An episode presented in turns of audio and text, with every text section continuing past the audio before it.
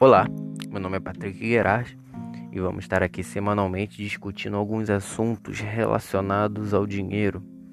Por exemplo, se você ganhar 100 mil reais, o que, que você faria com ele? Você iria gastar e comprar coisas supérfluas? Ou você iria investir para acumular mais riquezas? Para investir no seu conhecimento, conhecimento da sua família? Exemplo 2. Como que você se como que você está com a atual situação financeira?